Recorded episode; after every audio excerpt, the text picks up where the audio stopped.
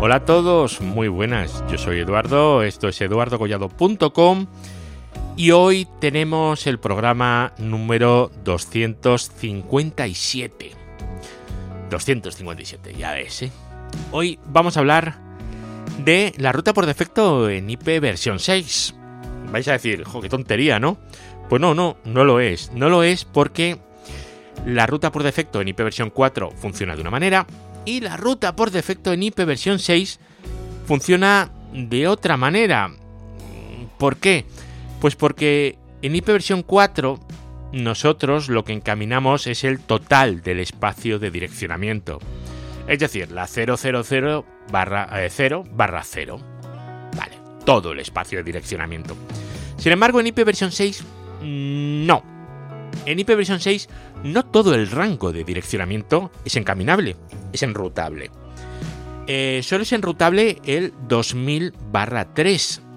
Todo lo que no esté dentro de ese 2000 barra 3 no se puede enrutar a través de Internet. Direcciones ULA no tiene sentido que se enruten. Entonces, si yo en mi red quiero llegar a una ULA que no tengo yo, es que da igual, no hay que enrutarlo fuera, es que no se puede llegar. O una link local, es que no, no tiene sentido, no, no, no, no entra en la cabeza. Entonces, tenemos que definir la ruta por defecto como la 2000 puntos barra 3. Entonces, si ese router que vosotros tenéis va a tener una ruta por defecto, pues le ponéis IPv6 route 2000 puntos barra 3 y el gateway. Perfecto. Chupao. Evidentemente no le vais a poner IPv6 route puntos barra 0 y el gateway. Por lo que os he dicho antes, eh, queda feo y la mujer del César, además de serlo, tiene que parecerlo. Así que mucho cuidadito con esto. ¿Y ahora qué pasa si esto lo queremos redistribuir en un protocolo de routing? Por ejemplo, en OSPF. Bueno, pues la cosa se complica un poquito más. Así que, si os interesa un poquito el tema y queréis saber cómo, quedaros conmigo un ratito, que es lo que voy a tratar de contaros hoy. Así que, vamos para allá. redes, hosting, tecnología, eduardocollado.com. Vamos a ver primero cómo puede surgir esta necesidad. Porque vosotros estáis pensando ahora mismo en lo que os acabo de decir. Un router que tiene una ruta por defecto. Perfecto, magnífico. Ahí simplemente ponéis IPv6 route a la 2000.2.2.3, el next hop que sea, el gateway, y Santa Pascuas no tiene más misterio. Pero si tenéis una red un pelín más complicada, tampoco hace falta que sea mucho más complicada, a lo mejor vais a tener un router mmm, que habla BGP o dos y vosotros eh, tenéis corriendo para adentro a vuestra red interna eh, pues un protocolo de pasarela interna, por ejemplo OSPF versión 3. Tenéis el OSPF para IP versión 6 corriendo para adentro y entonces, claro, vosotros lo que queréis es decirle a todos los gateways de vuestra red, eh, switches, routers, firewalls, lo que haga de gateway, ¿vale? Y que sea capaz de correr SPF, evidentemente, que la ruta por defecto la tenéis vosotros y que os mande a vosotros todo el tráfico que no conozca. Porque vosotros lo que queréis es que el tráfico llegue al gateway y que diga, ¿Esto a quién se lo mando? Pues una ruta por defecto y ese ya sabrá llegar al resto del mundo. No quiero preocuparme yo, porque los gateways evidentemente no van a tener una full routing de BGP. No van a tener la tabla por defecto, no van a tener la tabla completa de BGP. Evidentemente, no, no va a ser. Y tampoco vamos a redistribuir la tabla de BGP en SPF porque es que no tiene ningún sentido. Entonces, lo que tenemos que hacer es inyectar una ruta por defecto. Facilísimo. El concepto está fácil. Ahora, ¿cómo hacemos esto en IP versión 4? ¿Qué es lo más fácil? Veréis, en IP versión 4 eh, configuramos en OSPF aquella cosa, ¿verdad? Llamada Default Information Originate. Default Information Originate lo que hace es generar una ruta por defecto e inyectarla dentro de OSPF, indicando a los demás equipos de la red que el que la inyecta es el que la tiene. Con lo cual, los demás equipos de la red le van a mandar a ese equipo que genera la ruta por defecto todo el tráfico que no conozcan. Por ejemplo, la 8888, que tanto nos gusta últimamente, ¿verdad? Para hacerle un ping a eso, que vete a saber dónde está. Pues nuestro firewall o nuestro gateway va a decir, yo quiero llegar a la 888. ¿Tengo la ruta? No, no tengo ni idea.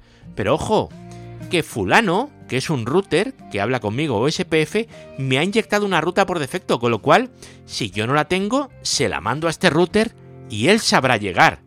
Y él cuando le llegue mirará sus prefijos de BGP y dirá, uy, está aquí, y lo mandará por ahí. Ya está. Y eso con el Default Information Originate. Perfecto. ¿Qué van a ver los gateways? Van a ver una ruta a la 000 barra 0.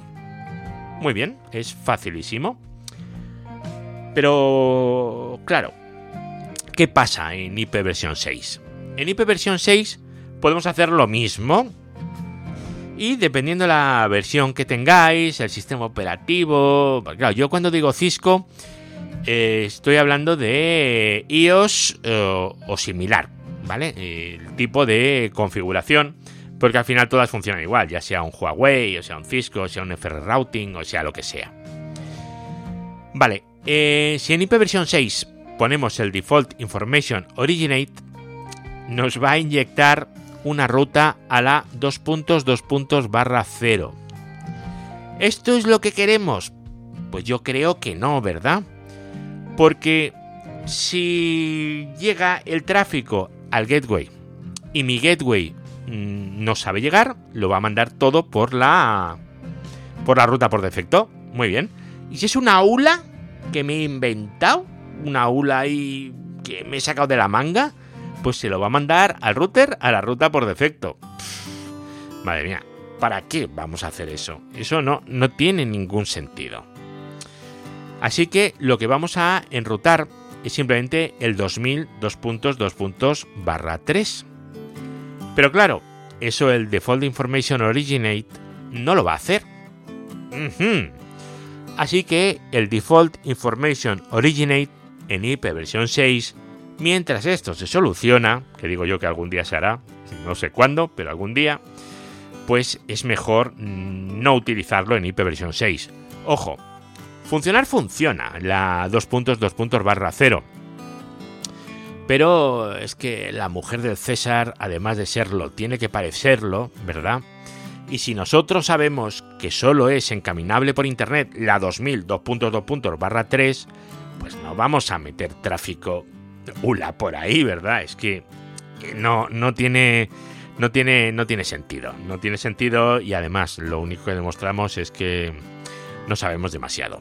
Y eso pues tenemos que evitarlo a toda costa. Es un tema de, de elegancia la configuración, ¿vale? Hay mucha gente que mete una ruta por defecto con 2.2 puntos barra 0 y se quedan tan anchos. Pero bueno, oye, cuesta el mismo trabajo hacerlo bien que, que hacer eso. Vale, no podemos utilizar el Default Information Originate. Bueno, pues nos podemos fabricar uno nosotros, ¿verdad? ¿Qué es el Default Information Originate? ¿Qué es lo que hace internamente ese comando? Bueno, pues ese comando lo que hace es eh, generar una ruta que, o sea, la pone para que esté la tabla de rutas a la ruta por defecto y la redistribuye en OSPF. Genial.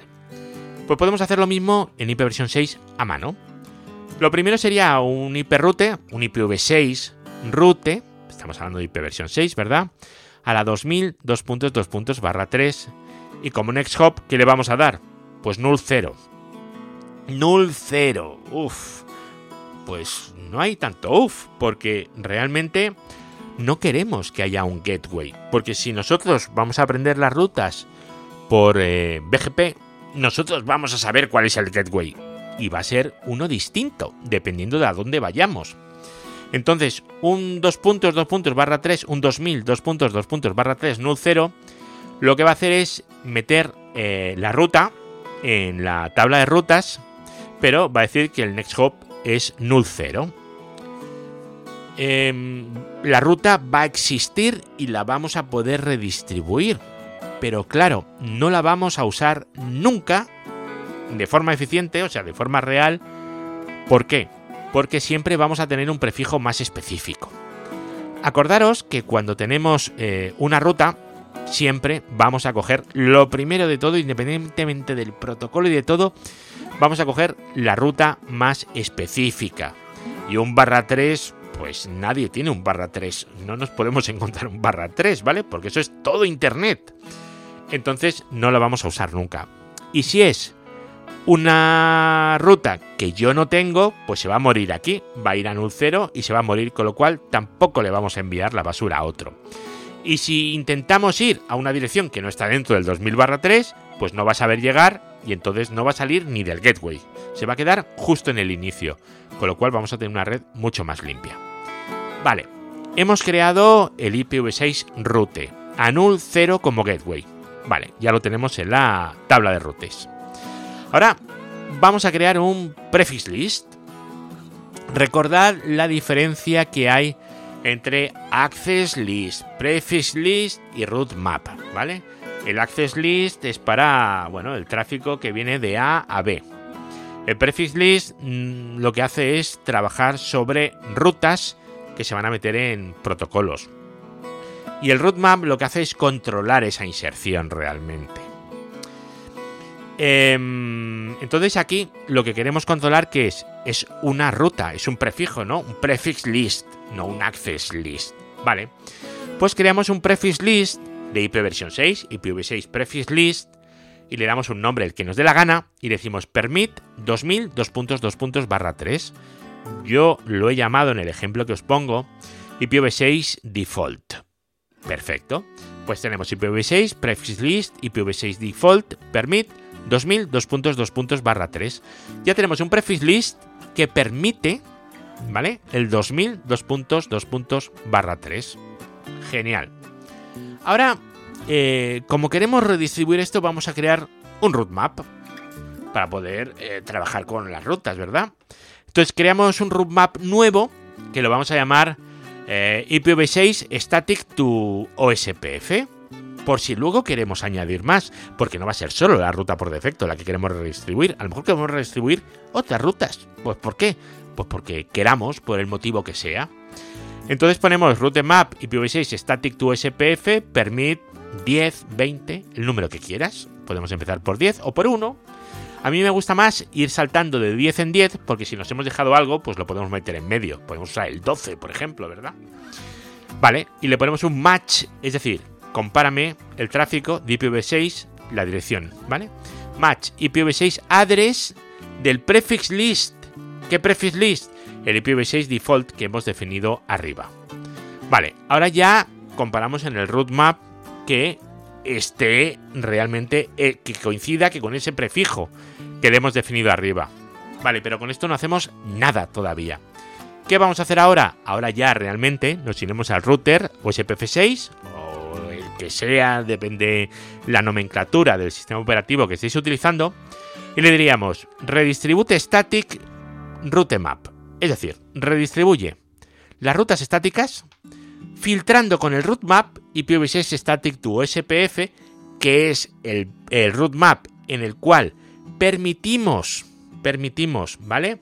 las rutas definidas en el prefix list de arriba, en el que era el 2002 puntos, puntos barra 3, y decimos redistribute static root map, y el root map es el IPv6 static to SPF, lo podéis llamar como queráis, y luego yo le pongo metric type 2, ya sabéis que cuando redistribuís en OSPF podéis utilizar la métrica de tipo 1 o de tipo 2, eh, en función si vais a tener en cuenta la métrica externa, la métrica interna, bueno, todo eso, ¿vale? Y bueno, por defecto en uno será métrica 1, en otro por defecto será métrica tipo 2. Entonces, pues dependiendo del sistema operativo que estéis utilizando, vais a ver el metric type 2 o aunque lo escribáis no lo vais a ver, dependiendo de si es lo, lo que viene por defecto o no.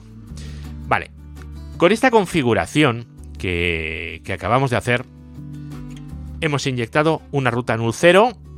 Hemos tenido ese, ya tenemos ese prefijo en la tabla de rutas.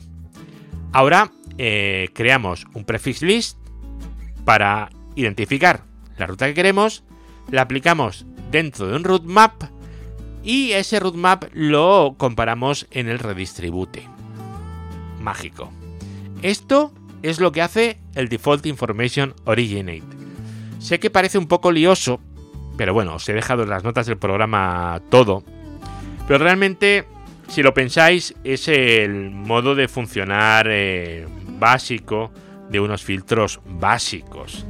O sea, si ya veis los filtros de BGP en plan communities y tal, pues ya, sí, vamos, los explota la cabeza. Pero, pero bueno, esto es una, es una opción muy buena para tener la redistribución de una ruta por defecto en IP versión 6, pero una ruta por defecto normal, aceptable. Una ruta por defecto aceptable no es ni será nunca la 000 barra 0. Eso es, eh, bueno, a mí, a mí no me gusta, pero nada. Redes, hosting, tecnología, eduardocollado.com. Bueno, pues hasta aquí el programa de hoy, este 257. Hoy ha sido un poquito más técnico que, que el otro día. Es de aplicación inmediata. Y recordad que el IPv 4 es una cosa, IPv 6 es otra cosa. Y cuando configuréis vuestros routers con IPv 6, os tenéis que poner la chaqueta de IPv 6. Tenéis que empezar a pensar en IPv 6 porque la forma de pensar no es la misma, ni a la forma de calcular los prefijos, ni la forma de calcular la ruta por defecto, ya lo habéis visto, ni la forma de aplicar una cosa o de aplicar otra.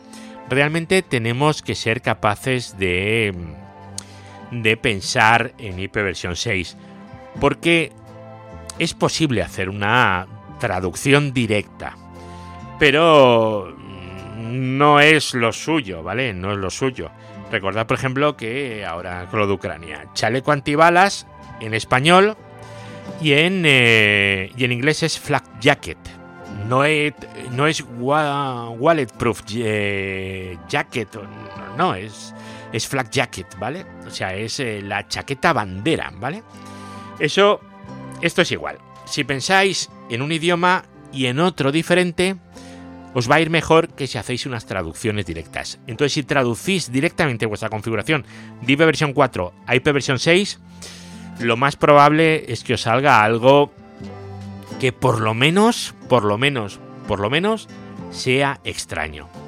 Así que nada, agradeceros que estéis aquí un día más y nos volvemos a escuchar ya en el próximo capítulo que será el 258 y no os voy a alargar más el capítulo. Así que sed felices y que os vaya todo bien. Venga, hasta luego, chao.